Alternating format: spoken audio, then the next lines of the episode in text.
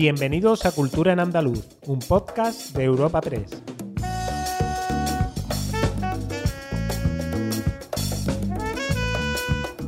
Os damos la bienvenida a Cultura en Andaluz, el podcast de Europa Press Andalucía en el que presentamos las novedades culturales más destacadas de la semana. Soy Noelia Ruiz y al otro lado del micrófono tengo a mi compañera Esther Falero. Buenas, Esther.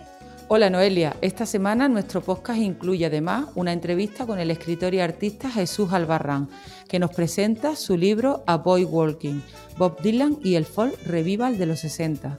Además, al final de la entrevista damos las instrucciones sobre cómo participar en el segundo sorteo de Cultura en Andaluz, en colaboración con la Fundación José Manuel Lara. Albarrán es onubense, nació en La Palma del Condado. Publicó sus primeros poemas y escritos en el fanzine Punto Muerto de San Luis de Potosí, México. Ha escrito como crítico de cine, literatura y música en diferentes revistas digitales de ámbito cultural. Además, es doctor en comunicación y es un enamorado del folk revival. Concentra su actividad musical en Sevilla con el grupo William Prime. Escuchamos la entrevista a Jesús Albarrán. Hola Jesús, muchas gracias por estar aquí con nosotros en esta segunda entrevista de Cultura en Andaluz. ¿Qué tal? Ah, el placer es mío, un gusto estar aquí con, vosotros. Pues antes que nada quería preguntarte por qué a Bob Walking, Bob Dylan y el folk revival de los 60. ¿Cómo surge esta obra? ¿Cómo, cómo te viene la idea? Bueno, la idea, la idea de la obra surge de, de la fascinación, de mi fascinación por el folk, surge de, también de un interés casi desmedido, ¿no? Por, por la obra de, grandes creadores de folk norteamericanos, em, como pueden ser, por ejemplo, Pete Seeger o Woody Guthrie, que fueron mentores de alguna manera de Dylan, ¿no? Algunos de ellos incluso conociéndolo de, en carne y hueso, ¿no? Y surge de una búsqueda bastante consciente por mi parte de, a la hora de, mm, rastrear esas raíces de una música que a mí siempre me ha, interesado mucho, ¿no? Yo antes escuchaba, eh, por ejemplo, em, rock alternativo inglés, ¿no? Y y quería llegar al centro del de, desarrollo musical de cómo se había conseguido ¿no? esa, esa depuración estética de, un, de, un, de una música que a mí me, suscitaba, ¿no? me llamaba especialmente. Y claro, entonces me topé con, con, una figura como Dylan, ¿no? en, toda esa eclosión de, de, diferentes estilos, como el blues, el, blue, el bluegrass, el rock and roll, toda esa eclosión de estilos que, florecen en una Estados Unidos tan, tan ecléctica ¿no? y tan, tan polifacética musicalmente, que es lo que me llamaba muchísimo la, atención.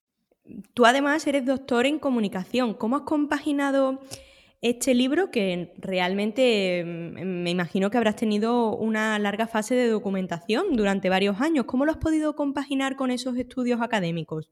Bueno, durante el día le dedicaba las horas a la tesis y durante la noche me ponía con esta pequeña esta pequeña aventura, ¿no? este pequeño proceloso camino para descubrir, a, bueno, descubrir, más que descubrir, desvelar la, la, la imagen gigantesca de, un gran creador como, como es Dylan. ¿no? Dylan ha sido siempre un, sido un gran admirador de Dylan. Y bueno, como él sintetizaba ¿no? o hibridaba eh, tanto, tanto el, carácter poético con eh, una experimentación musical, por otro lado, creo que, evidentemente me suscitaba muchísimo, eh, muchísima curiosidad a nivel creativo, ¿no? Y, surgió mm, de esta manera, ¿no? Eh, mis fuentes sobre todo son secundarias y surgió a base de lecturas y sobre todo a base de, de una conciencia clara de que existía una serie de, de biografías que no estaban traducidas al español, ¿no? Había una evidente carencia de bibliografía que no se encontraba en las estanterías españolas y que sin embargo sí estaban en las anglosajonas, o por lo menos una gran parte de ellas sí estaba en, las, anglosajonas. Em, bibliografías como la de Robert Shelton, o Escaduto, que se editó en España en el 84 y ya mm, desapareció por completo, está, está en, estará en los almacenes y, en las manos de unos pocos privilegiados, ¿no? Pero observaba que había una carencia que no, que no se ajustaba a, a la imagen y a la, y a la propia, la propia figura ¿no? icónica de, Dylan en, España. Investigador durante el día y escritor por la noche. ¿Cuánto tiempo has estado documentándote para, crear esta extensa obra? Pues durante más o menos, mm, pues desde yo estaba en Bournemouth, eh, que de hecho tiene una impresionante biblioteca musical, unos tres años, tres años y medio, más o menos. Pues esta profunda investigación sobre Bob Dylan, recordamos que es Premio Manuel Alvar de Estudios Humanísticos en 2020. ¿Qué aspecto ha sido el que más te ha sorprendido? En este, ¿Te refieres a esta investigación sobre Dylan? Sí, sí. Mm, mm, realmente sorprenderme mm, no es que me haya sorprendido, pero sí que he disfrutado muchísimo con anécdotas que me parecen maravillosas, eh, anécdotas que surgen de la incertidumbre de ese mundo, de ese mundo itinerante, ¿no? Que, apreciaba tanto Dylan, de ese mundo que tiene que ver con, la guitarra, con la carretera, con el viaje, con, esa, con esa vida nómada que tenían los, músicos los músicos itinerantes de, Norteamérica ¿no? y, que tanta, tanto están ligadas al, a la máscara, al, a, esa, mm, ese, digamos, eh, francés, ¿no? A ese juego de máscaras y ese escenario eh, de luz ámbar, mm, incluso grotesco, ¿no? En, alguna, en algunas ocasiones que tanto, que tanto disfrutó Dylan, ¿no? Incluso con, en, sagas y en, y en giras posteriores recuperará, ¿no? Toda esa estética que, que, viene de, bueno, de alguna manera de Francia, ¿no? Pero que se, aloja también en Norteamérica, que tiene que ver con, los minstrels o con, los teatros ambulantes. Entonces, eh, seguramente sea este redescubrimiento de, del teatro, de, la teatralidad, de la performática, ¿no? Eh, de una tradición que venía desde, desde los artistas eh, del teatro de la comedia, ¿no? Por ejemplo, ¿no? La comedia del arte italiana, que aún así eh, recoge todas estas influencias a, través de Norteamérica y llega a alguien tan insospechado como, como es Dylan, ¿no? Digo, esa imagen grotesca, ¿no? Incluso surrealista, ¿no? Absurda, me resultó muy estimulante. Quizás esa, que ese haya sido el mayor eh, hallazgo que haya tenido a la hora de acercarme a Dylan desde una perspectiva más mm, académica. Interesante, interesante. Y tras este proyecto, ¿tienes algo con lo que sorprendernos próximamente? ¿Tienes entre manos alguna otra obra? ¿Estás ya en alguna otra fase de documentación? Sí, bueno, estoy trabajando en una obra que tiene que ver con la ciudad de Sevilla, con la misma ciudad de Sevilla, pero mm, es una ciudad de Sevilla mucho más eh, entre costuras, una ciudad que tiene mucho más que ver con, con el mundo alternativo, el mundo underground, Em, esa Sevilla que muchas veces pasa desapercibida, que no se, que no, que no se encuentra en los libros de historia y que a veces no interesa, ¿no? Que, que, se encuentre esa Sevilla sin importancia, que, que, está muy ligada al mundo del arte y a la, y a la creación, ¿no? Eh, y bueno, sobre todo con, tiene que ver eh, con, una visión histórica de la ciudad, pero también con una versión, con una visión creativa, ¿no? De, cómo se ha movido eh, culturalmente la ciudad a lo largo de, los años y también con una pequeña hipótesis, ¿no? Que haga una pequeña radiografía de la ciudad. Em, y, bueno, a nivel incluso antropológico, ¿no? ¿Qué, es aquello, ¿no? Que llama tan inefable que todo el mundo llama, llama Sevilla. Y bueno, ahí estoy Estoy un poco a contrarreloj, pero yo creo que voy a buen ritmo y, espero poder presentarlo pronto, la verdad. Pues estaremos deseando desde luego que nos lo presentes porque además eh, combina dos factores que nos gustan mucho en este podcast, la cultura y los temas andaluces. Y mm, el, eres polifacético, Jesús, además de periodista y doctor en comunicación, también eres artista. Comentamos a nuestros oyentes que ha fundado el grupo escénico poético Bratia Barucho y hoy nos deleitarás con una canción. ¿No es así? ¿Cuál, es, cuál has elegido? Eh, bueno, he elegido Times Dark Changing, que es de Dylan. Y quería apuntar una pequeña idea. Eh, también soy grupo, también soy fundador, bueno, fundador, soy el cantante, digamos, líder entre comillas, de un grupo que se llama William Prime, que recoge todas estas influencias norteamericanas, eh, de hecho cantamos en inglés, y que presentaremos disco vinilo en Sevilla, en la sala Even, el día 19 de junio, sábado, haremos dos pases, uno a las 5 y otro a las 7, por si estáis por ahí y os apetece, yo creo que si os gusta Dylan y, el folk, em, os lo voy a pasar en grande, la verdad. Y tendremos allí también el disco, el vinilo, por si os apetece comprarlo y, demás. He cogido Times That Are Changing porque es una canción relativamente conocida de Dylan y creo que, em, que significa muy bien eh, ese tiempo turbulento de eclosión cultural que existía en a principios de los 60. ¿no?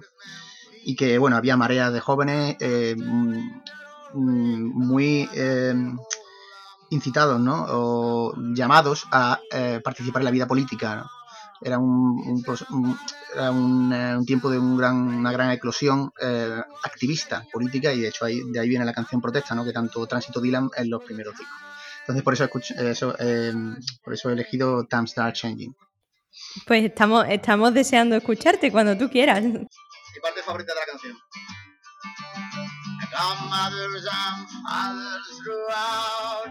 Muchísimas gracias.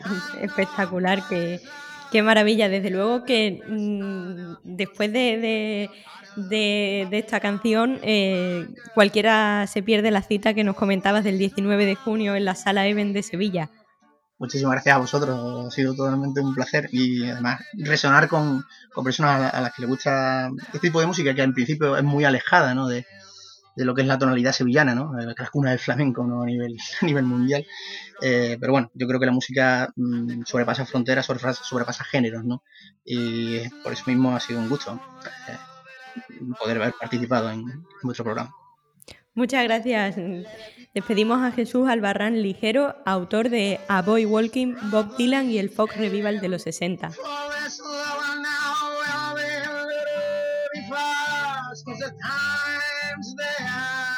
¿Te has quedado con las ganas de leer a Bob Walking, Bob Dylan y el folk revival de los 60? Pues gracias a la Fundación José Manuel Lara vamos a sortear un ejemplar. Esther, ¿cómo podemos participar en el sorteo? Muy sencillo, simplemente tenéis que estar atentos a nuestra cuenta de Twitter, arroba epeandalucía y retuitear nuestro tuit de hoy, 29 de abril. Además, debéis seguir tanto a nuestra cuenta, arroba epeandalucía, como a la de la Fundación José Manuel Lara, arroba Fundación JM Lara, tan sencillo como eso. De todas formas, os dejaremos un enlace al tuit en las notas de este episodio. De entre todos los que cumpláis estos requisitos de aquí al próximo jueves, sortearemos este título. El sorteo tiene limitación nacional y no podrán optar al premio cuentas de fuera de nuestro país. Y ahora, Noelia, ¿qué otros temas eh, trataremos hoy, aparte de esta entrevista a Jesús Albarrán? Hoy hablaremos de la World Press Photo, que ha elegido por sexto año consecutivo a Sevilla como primera sede mundial. Seguiremos con la gira de Manuel Carrasco, que se aplaza nuevamente. Continuaremos con un toque reivindicativo y flamenco para terminar con el Manga Fest, la primera feria del sector del manga que se celebrará en el país desde que se iniciara la crisis sanitaria. Además, como siempre, os recomendaremos unos planes culturales para los próximos días. La World Press Photo ha elegido por sexto año consecutivo a la Fundación Cajasol de Sevilla como primera sede mundial. La capital hispalense, por tanto, acoge las imágenes que componen la muestra del concurso de fotografía más prestigioso del mundo y que este año celebra su 64 edición. Bajo el lema Conectando al mundo con las historias que importan, se han presentado más de 74.400 fotografías de 4.315 fotógrafos provenientes de 130 países. Entre los premiados hay tres españoles. El barcelonés residente en Kenia, Luis Tato, con una fotografía sobre la mayor plaga de langostas del desierto keniano en los últimos 70 años, el vasco Aitor Garmendia, nominado en la categoría de Medio Ambiente, y el extremeño Jaime Culebra en la categoría de Naturaleza. Para el concurso de este año, el 69% de los participantes se han identificado como mujeres. Esto equivale a un 15% más desde 2015, cuando se dieron a conocer por primera vez estos datos de los participantes para llamar la atención sobre la necesidad de una mayor diversidad. De los nominados de este año, 11 fotógrafas son mujeres, que representan el 24% de los ganadores. Un jurado independiente compuesto por 24 profesionales, presidido por Nayantara Gurung Kakshapati, seleccionó las mejores imágenes e historias de 2020. En un año sin precedentes, marcado por la pandemia y las protestas por la justicia social en todo el mundo, los ganadores comparten una diversidad de interpretaciones y perspectivas ante estos y otros temas urgentes, como la crisis climática, los derechos de las personas transgénero y los conflictos territoriales. El jurado del concurso de 2021 seleccionó la fotografía de Matt Nissen de First Embrance como la foto del año de World Press Photo y a Bibi de Antonio Fachilongo como la historia del año de World Press Photo. En la imagen ganadora, Rosa Lucía Lunardi, de 85 años, es abrazada por la enfermera Adriana Silva da Costa Souza en la residencia Viva Ben, en Sao Paulo, Brasil, el 5 de agosto del pasado año. Nissen dijo sobre su imagen que se trataba de una historia sobre la esperanza y el amor en los momentos más difíciles.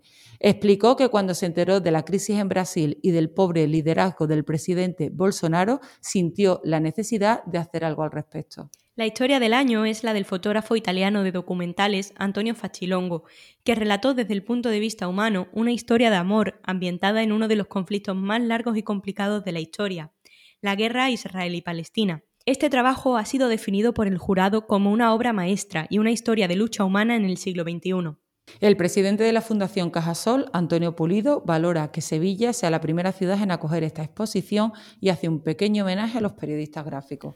Para nosotros, para aquí, para la Fundación Cajasol, es un privilegio poder ofrecer un año más este estreno mundial en nuestra ciudad y contribuir de esta forma a dotar de contenidos culturales de primer nivel a nuestra industria turística y de ocio en un momento tan crítico para la economía y para este sector en particular. Quiero aprovechar también estas breves palabras de presentación para ser un homenaje de reconocimientos a los periodistas, tanto gráficos como redactores, por su fundamental labor informativa en esta situación de emergencia mundial que estamos viviendo.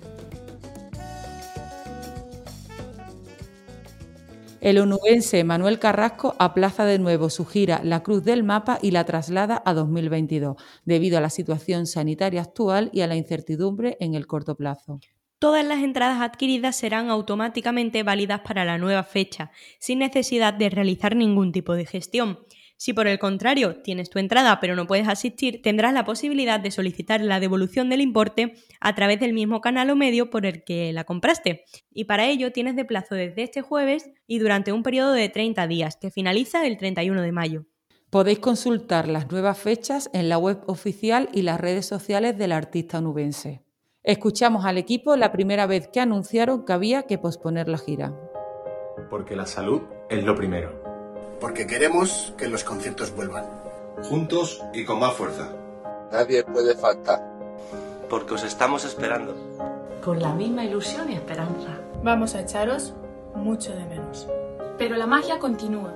2021, vamos a cogerlo con más ganas. Y volveremos a tener muchos abrazos y muchas sonrisas. Y por supuesto, mucha música. Porque somos un equipo al que le emociona su trabajo. Que solo espera volver a disfrutarlo con vosotros. Ahora, más unidos que nunca. Solo nos queda el mejor aplauso, el vuestro. Gracias.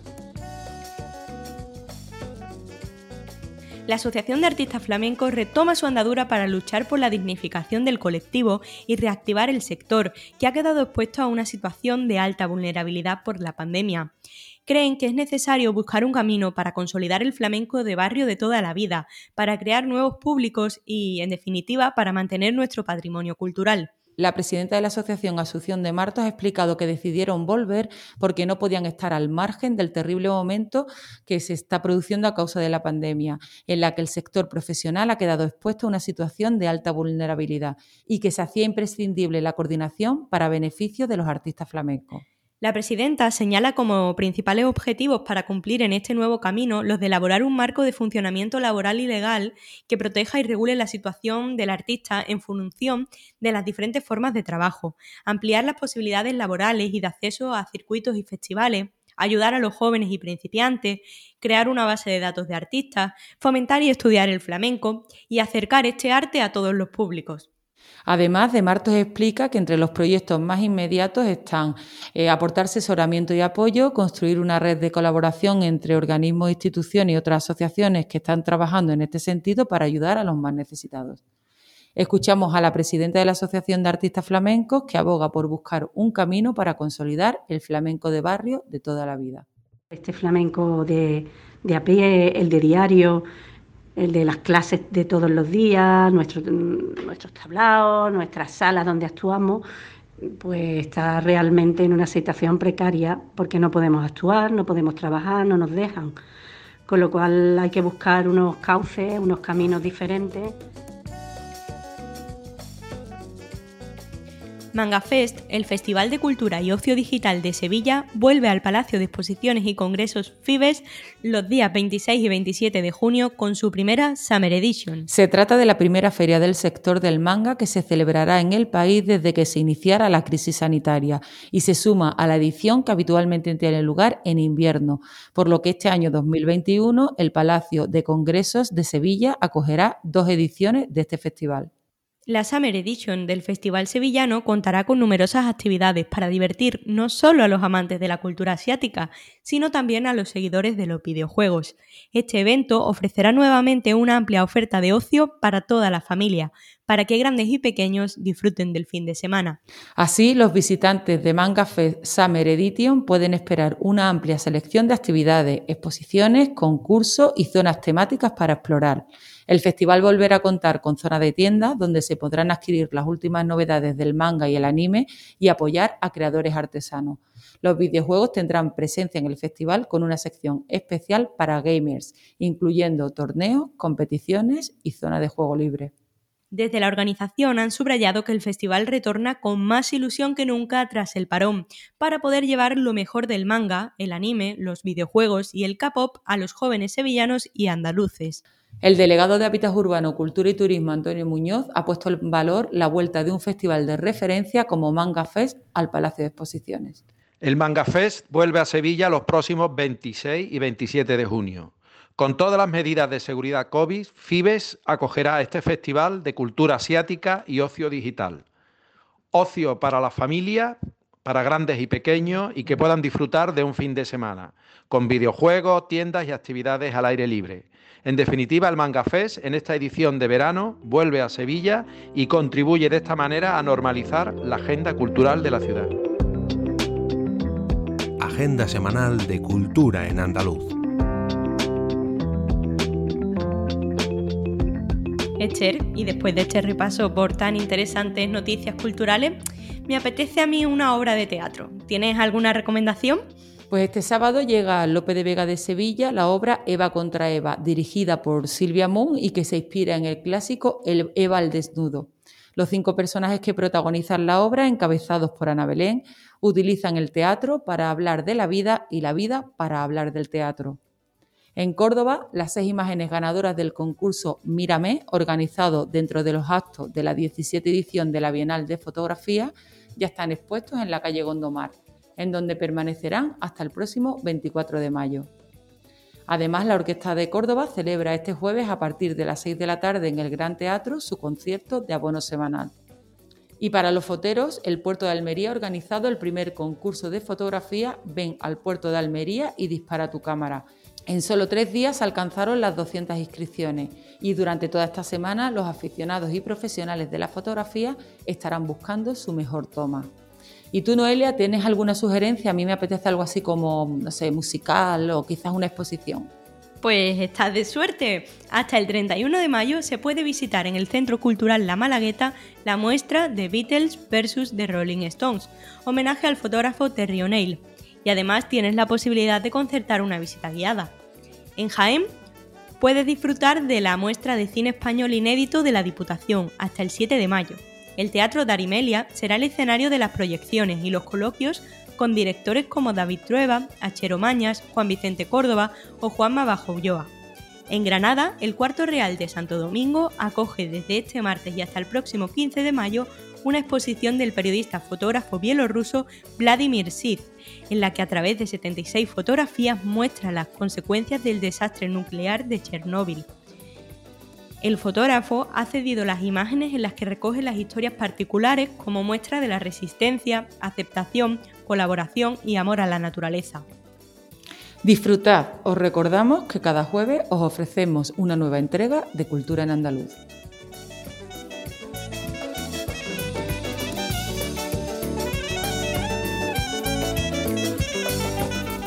Despedimos esta entrega de Cultura en Andaluz invitando a todos nuestros oyentes a descubrir el resto de episodios de este podcast, así como todo el catálogo de programas de nuestra red a través de europapress.es barra podcast.